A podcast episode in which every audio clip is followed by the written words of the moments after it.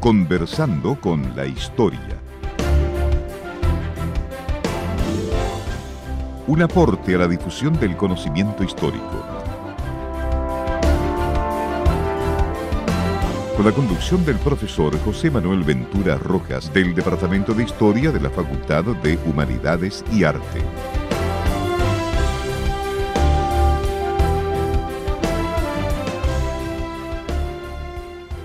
Muy buenas tardes, bienvenidos a una nueva edición de Conversando con la Historia como siempre desde esta tribuna esperamos que los temas que traemos para ustedes sean de su interés, investigación de los profesores de nuestra casa de estudios, de especialistas de este y otro centro de investigación y bueno, en esta fiesta navideña las recomendaciones de libros, material audiovisual y con Montserrat seguimos hablando de eh, Navidades en el cine, segunda parte. Buenas, Montserrat. Muy buenas tardes a todos. Espero que hayan tenido una bonita Navidad, pero las fiestas aún no se acaban. Exactamente, recién estamos con los 12 días de Navidad. Na, na, na, na, na, na, na, na. ¿No? Que Exacto, hasta ahora el 6. aparecieron los 12 días de Navidad. Exacto, hasta el eh, 6. No es que antes, los 12 días siempre pensé que eran 12 días hasta Previo. el 25. no, no, son desde el 25 hasta el 6. Según nos dice Lucy Worsley, en su documental sobre la Navidad. Sí. Está en YouTube. Vayan a buscarlo. Eh, en lo que serían películas que estamos hablando, en donde se habla de la Navidad, pero sin Santa Claus, sin los Reyes Magos, sin Jesús, exactamente, o solo que salgan incidentalmente. Eh, no mencionamos la vida de Brian porque ahí estaba también incidentalmente, salen ellos.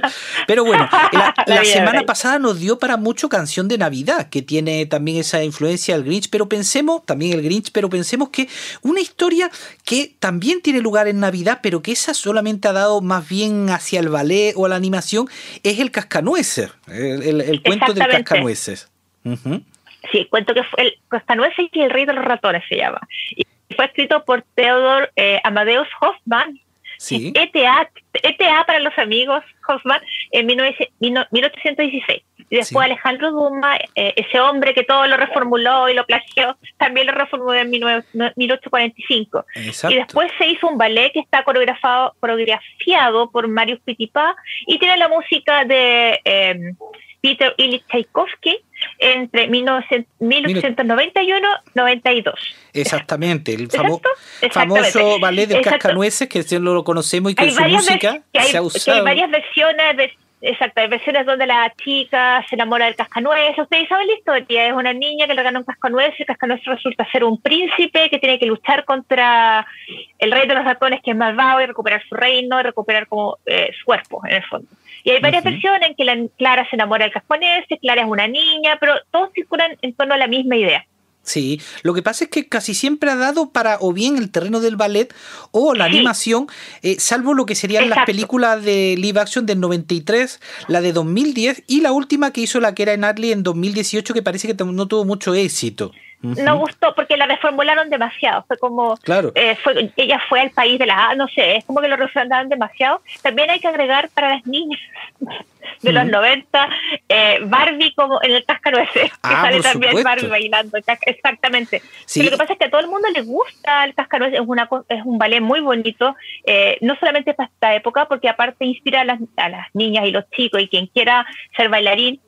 o bailarina, entonces es como está como en el inconsciente colectivo. Sí, es un ritual. Es como, yo me fijé en Canadá, pero también los ingleses el Mesías. Eso de escuchar en víspera de Navidad el oratorio de Händel del Mesías es como una tradición. Y, y, esto del ballet, incluso a los que no les gusta el ballet, pero el cascanueces está muy en el mundo anglosajón. Siempre se va a ver. ¿sí? Exactamente. De hecho, en Navidad, la Navidad cuando estuvimos en pandemia, se transmitía abiertamente para que todo el mundo pudiera ver dentro de los países el Royal Ballet y cosas así. Sí, y bueno, ahí es que tenemos también un espacio interesante de las películas mágicas que, aunque no traten directamente la Navidad, pero nosotros aprovechamos y las vemos en tiempo de Navidad, ¿no? Ahí tenemos eh, eh, nuestro, nuestras favoritas.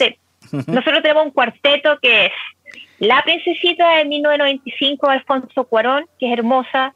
También está eh, Nanny McPhee del 2005, que es genial. Emma, Emma Thompson es genial ahí. Sí, Viste Magorium Wonder Emporium desde 2007, eh, que es la historia de una tienda mágica, pero la tienda no es que una persona la anime con magia, sino que la tienda es mágica y yo cuando la vi morí. Y la, la princesa prometida, que a veces también la vemos en Año Nuevo, de 1927, dirigida por Rob Reiner. Que es como el típico cuento perfecto para Navidad. Claro. como yo soy Diego Montoya, prepárate para morir. prepárate para morir. Cada una tiene su, además su dimensión histórica. La princesita, por ejemplo, está ambientada en la época de la Primera Guerra Mundial y muy buena ambientación de época. O Nanny McPhee, que es así como un entorno de la campiña británica, muy, digamos, como Jane Austen, un poquito después de Jane Austen. Sí, pero es que el color de esa película es precioso. Y luego Mr. Magorium, así como algo contemporáneo, pero también muy eh, del mundo, e, esa, maravilla de, del mundo anglosajón y la princesa prometida como el, el, cuento perfecto en un reino extraño que no sabemos dónde es, pero puede ser en la época moderna, ya que hablan del pirata Robert y de, esas cosas, ¿no? Y el otro cuento, pero ese sí que no ha dado apenas para la gran pantalla, es La cerillera de Hans Christian Andersen, que se publicó en 1845. Pero, claro. Nadie eh, quiere ver eso. y más los, gringos, como queremos ver a la niña, la pobre que muere al final. Eh, eso queda para el anime, que el anime gusta, se ha hecho bastante, creo, el anime. Lo que pasa es que es, como los gringos, como la sirenita. La sirenita eh, se queda con el príncipe, ella es feliz en cualquiera de las versiones. No hay, no muere, no. En el fondo, la idea de la sirenita es que ella gana su alma pero eso no, está totalmente ausente de la historia de estos, de, ¿cómo se llama?, de, Disney. Ella gana su alma al, al, al sacrificarse. La uh también tiene todo este trasfondo de la niña que es buena y que se, y que muere, que aunque muera en el, en el frío y en la tristeza, ella eh, Dios o los ángeles la, la van a acoger como una familia. Eso no, no vende.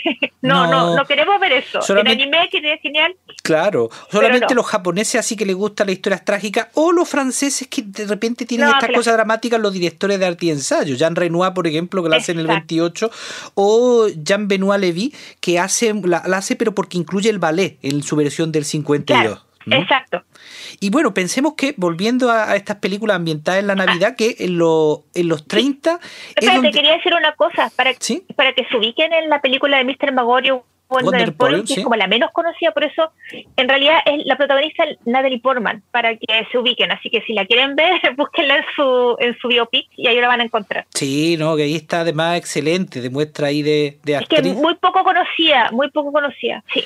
Bueno, y como decíamos, en, en, los años 30, por ejemplo, estábamos diciendo, las películas de Navidad, como veremos un poco más adelante, se van a dar como comedia romántica, alguna adaptación, como decíamos, de canción de Navidad, pero es en los 40, como dice Mark Connelly, en la Segunda Guerra Mundial que se crea la película de Navidad moderna. Y ahí vemos dos variantes. Por ejemplo, los estadounidenses, donde las películas van a predominar con esta Navidad idealizada, pasada en casa, en, familia, un poquito, digamos, lo que, lo que desearían muchos de los combatientes o de la gente que estaba trabajando y que no, no puede celebrar las Navidades en familia. Exacto, esa idea de cómo tú puedes tener o cómo cuesta tener esa Navidad, pero al final todos terminan en torno a un pago o, reencontrando sus lazos, etcétera. Pero los británicos, por ejemplo, ellos enfatizan mucho más las condiciones más difíciles, crisis y duras de eh, la guerra y la posguerra, la guerra y la posguerra. Exactamente. Y eso es interesante. Hay una película que se llama Christmas Under Fire en 1990 eh, y In Which We Serve de 1942 que consideraban a, su público más como expuesta a la dureza de la guerra en su propia casa, a diferencia de los estadounidenses que sufrieron algo como los bombardeos de, eh, la batalla de Inglaterra, pero mucho menos. La gente que estaba en mm. Estados Unidos no estaba sufriendo la guerra como ellos. por lo tanto, sus producciones no podían ser las mismas. Claro, quizá por eso tal vez que Qué Bello es Vivir en el año 46 no tiene ese éxito inmediato porque tiene más ese perfil de estas otras películas que decimos británicas de la época. Es que es, más, es más rupturista porque no mm. sigue el patrón de, que eh, todo se arregla o la vida es fácil o, o no me arrepentí, no tengo esperanza porque en el fondo sí, porque tengo esperanza, eh, porque soy protestante. No, en las películas británicas tienen esto otro, mucho más, por, la forma en realidad que la guerra se dio para ellos. Y por eso esta película no tuvo tanta, tanto impacto porque la gente no se reconocía en ella o no quería reconocerse. Sí, igual en España, si ustedes quieren un equivalente, aunque por desgracia no tan valorada, porque en España no se recuerda la cultura, es Plácido, la película de Berlanga del 61, con esta idea de la campaña siente a su mesa un pobre para cenar, y que pasa la censura franquista, siendo que toca algunos temas delicados y una película bien recordada.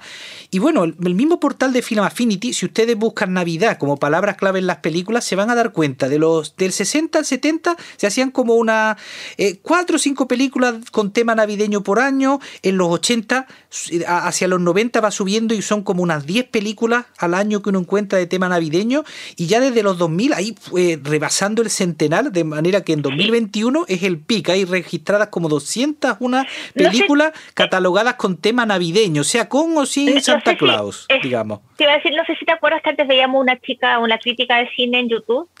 No sé si te acuerdas hace muchos años que ella decía que le enfermaba. Chic, ¿no?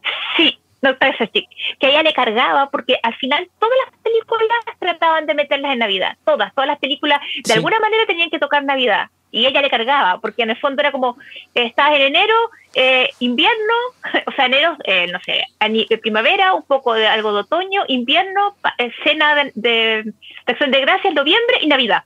Es como de Halloween pasada Navidad. Entonces ella le que cargaba, y es verdad, porque eh, estas películas como las de Hallmark, que se distribuyen a través del cable. Eh, esas películas han incrementado mucho, mucho, mucho. Bueno, en el cable en su tiempo, pero ahora a través de, bueno, siguen el, el cable, pero también ahora, por ejemplo, a través del streaming de Netflix, de Netflix, Netflix.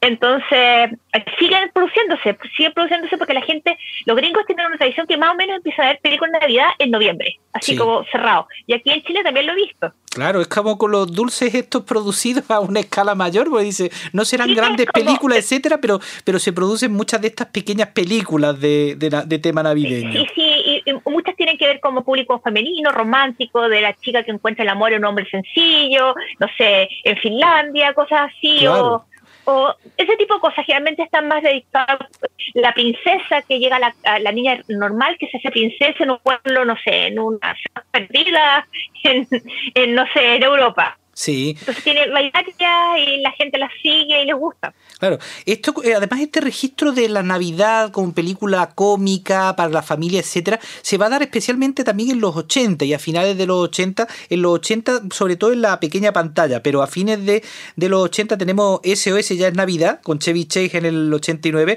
o solo en casa también llamada Mi pobre angelito en el 90 con Macari Colkin, que son películas a nosotros particularmente no es que nos gusten mucho, la viéramos en su momento, pero hay que tocarlas como que tienen importancia en su momento como para ver ese patrón de ambiente navideño, comedia de época, lo mismo que tampoco es muy conocida la historia de Navidad de Bob Clark del 83, pero que en Estados Unidos es una película de culto y tiene algunas cosas que uno cuando escucha, por ejemplo, esta idea de que al niño que en su, en su momento en Navidad pidió el rifle de aire comprimido de juguete y no se lo regalaron y tal. Ustedes lo han visto en Los Simpsons, en otro lado lo parodian, viene de aquí.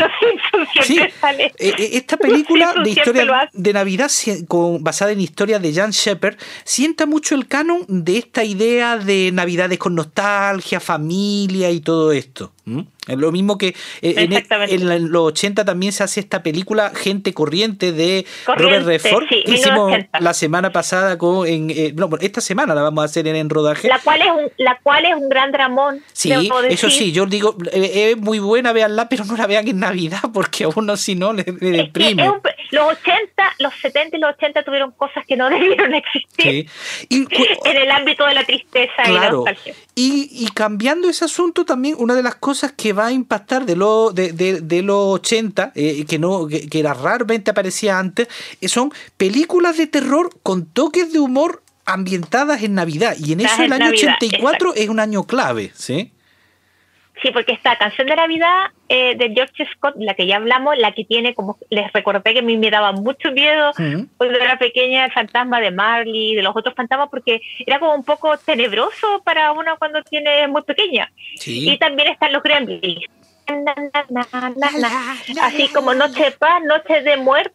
Sí, sí Noche de Muerte. Silent Night, Deadly Night. La la la la la la Sobre un asesino de Sí, esta, esta de Silent Night, Deadly Night, Noche de Paz, Noche de Muerte, tiene un asesino que se parece un poco a My Bloody Valentine, ¿no? Porque es un chico que tiene un trauma de pequeño y entonces por eso exactamente se viste de Papá Noel y va matando a, la gente, ¿no? Sí. Y también, esa, típica de los 80 de la persona que tiene un trauma y se vuelve loca y se viste como una persona extraña, ese mismo tema. Sí, y también en el 84 la película británica No abrir hasta Navidad, que también es de terror porque es de un asesino que va buscando a los Santa Claus, que los trata de asesinar. Entonces vemos que es muy interesante esto también de que los 80 tiene también este otro lado irreverente, eh, humor negro, que se proyecta también en las películas de Navidad como antes no se había dado, nada más que a lo mejor de modo incidental en alguna eh. película. Exactamente pero ¿cómo se llama? Bueno, en los 90 también hay como harto humor negro y cinismo. Sí, y ahí está, bueno, está la gran figura de Tim Burton, ¿no? Eso. Pesadilla de Navidad o El Día de la Bestia de, de Alex Iglesias. Pero de la Iglesia, Pesadilla de Navidad tú ves que en realidad Sí, Alex de la Iglesia. Pero pues si nada, tú ves que en realidad es algo bonito y todo, pero tiene ese toque un poco amargo y un poco de yo quiero hacer la Navidad, pero yo no soy el que hace la Navidad, ¿por qué no puedo hacer la Navidad? Es como ese tipo, los 90, los 90 son una época de desánimo y cinismo terrible. Yo encuentro que mm. todo termina mal en las películas, o todo es oscuro, o no sé. Menos mal que eh, eso, no, Que, eso quizás nos marcara, pero no, no, no hizo a nosotros, no. nos gusta. Vamos entonces a nuestra pausa musical y bueno, teníamos que poner algo de los Gremlins, eh, pero para sorprenderles les vamos a poner... no, pero no, les vamos a invitar a que vean ese final exactamente lo Gremlins, pero escuchen Christmas Baby Please Come Home de Darlene Love, que es esta canción de así muy de los 50, de, que, también tiene como el toque del café Eleuterio al que nos gusta ir a tomarnos el cafecito, ¿no? El café de cine. Sí, vayan al café Eleuterio. Exactamente. Entonces escuchemos este Christmas Baby Please Come Home de Darlene Love de la banda sonora de la película Los Gremlins.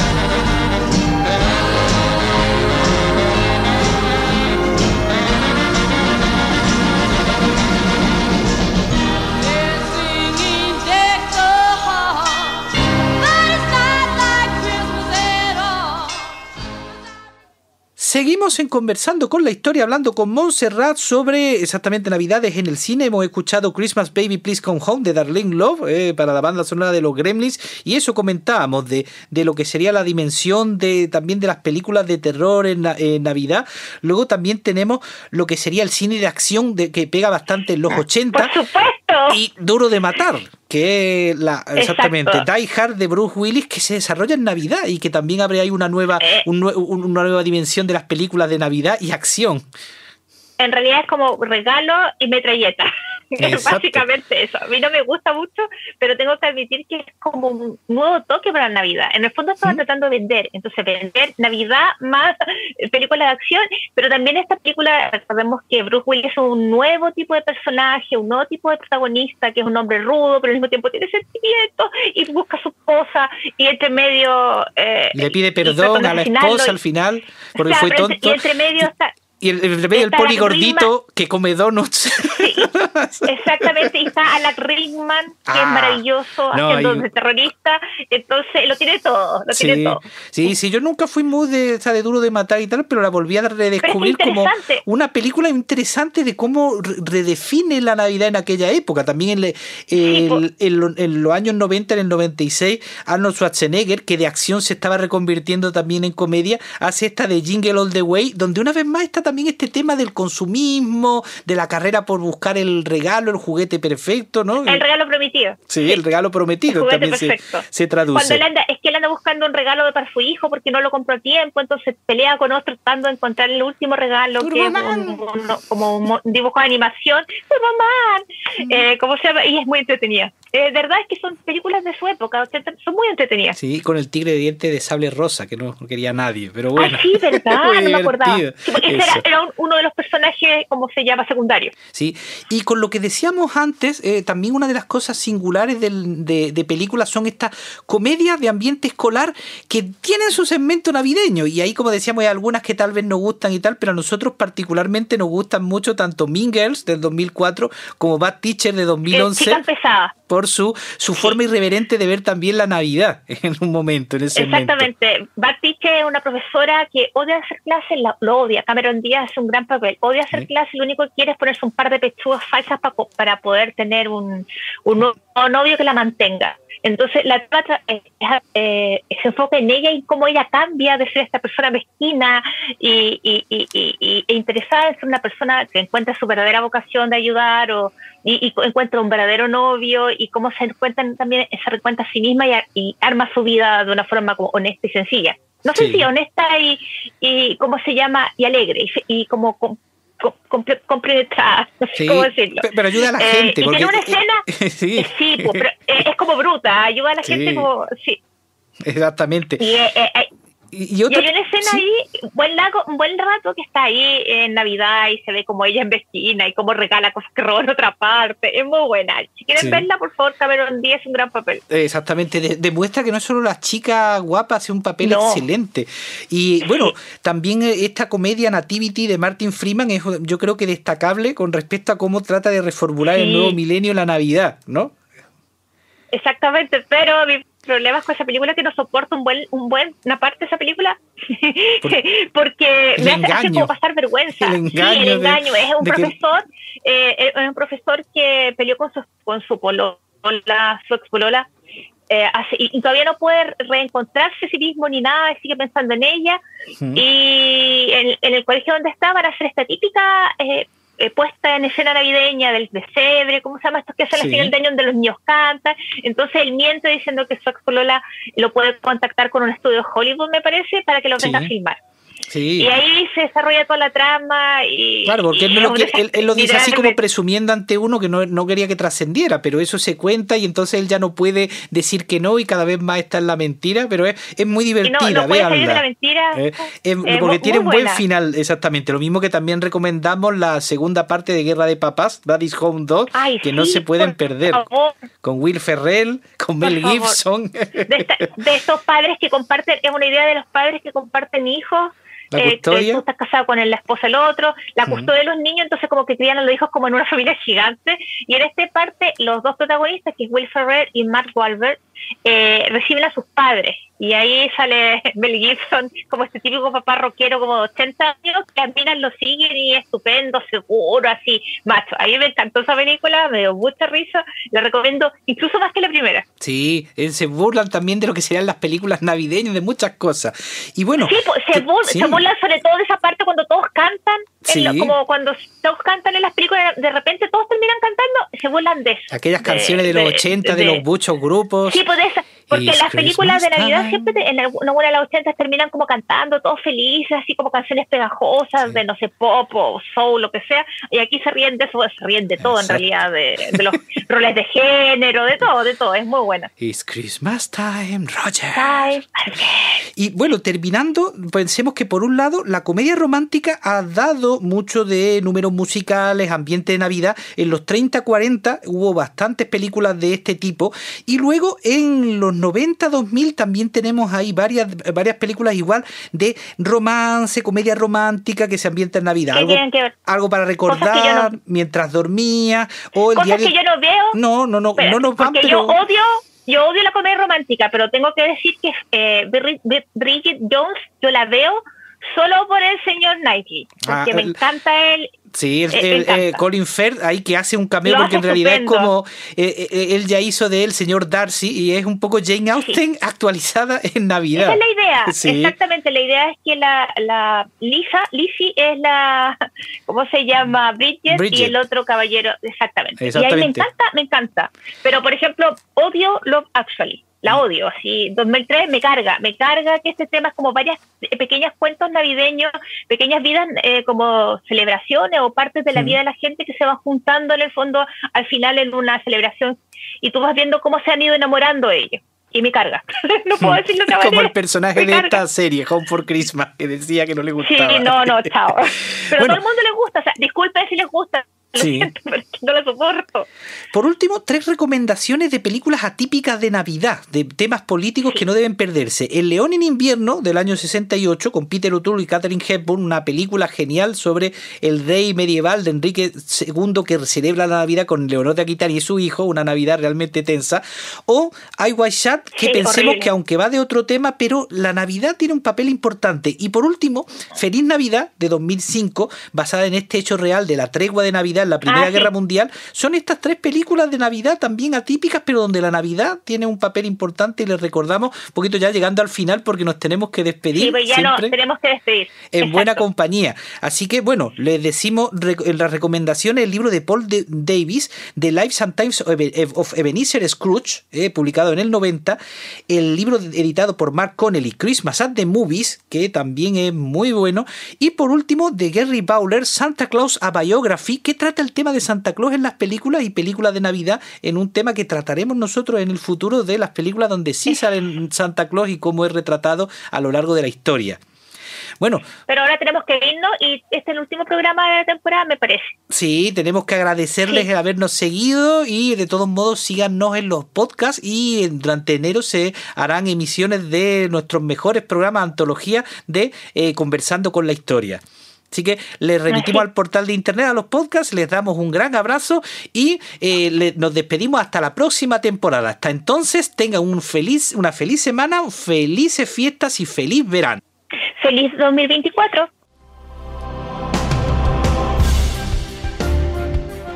Conversando con la historia. Un aporte a la difusión del conocimiento histórico con la conducción del profesor José Manuel Ventura Rojas del Departamento de Historia de la Facultad de Humanidades y Arte.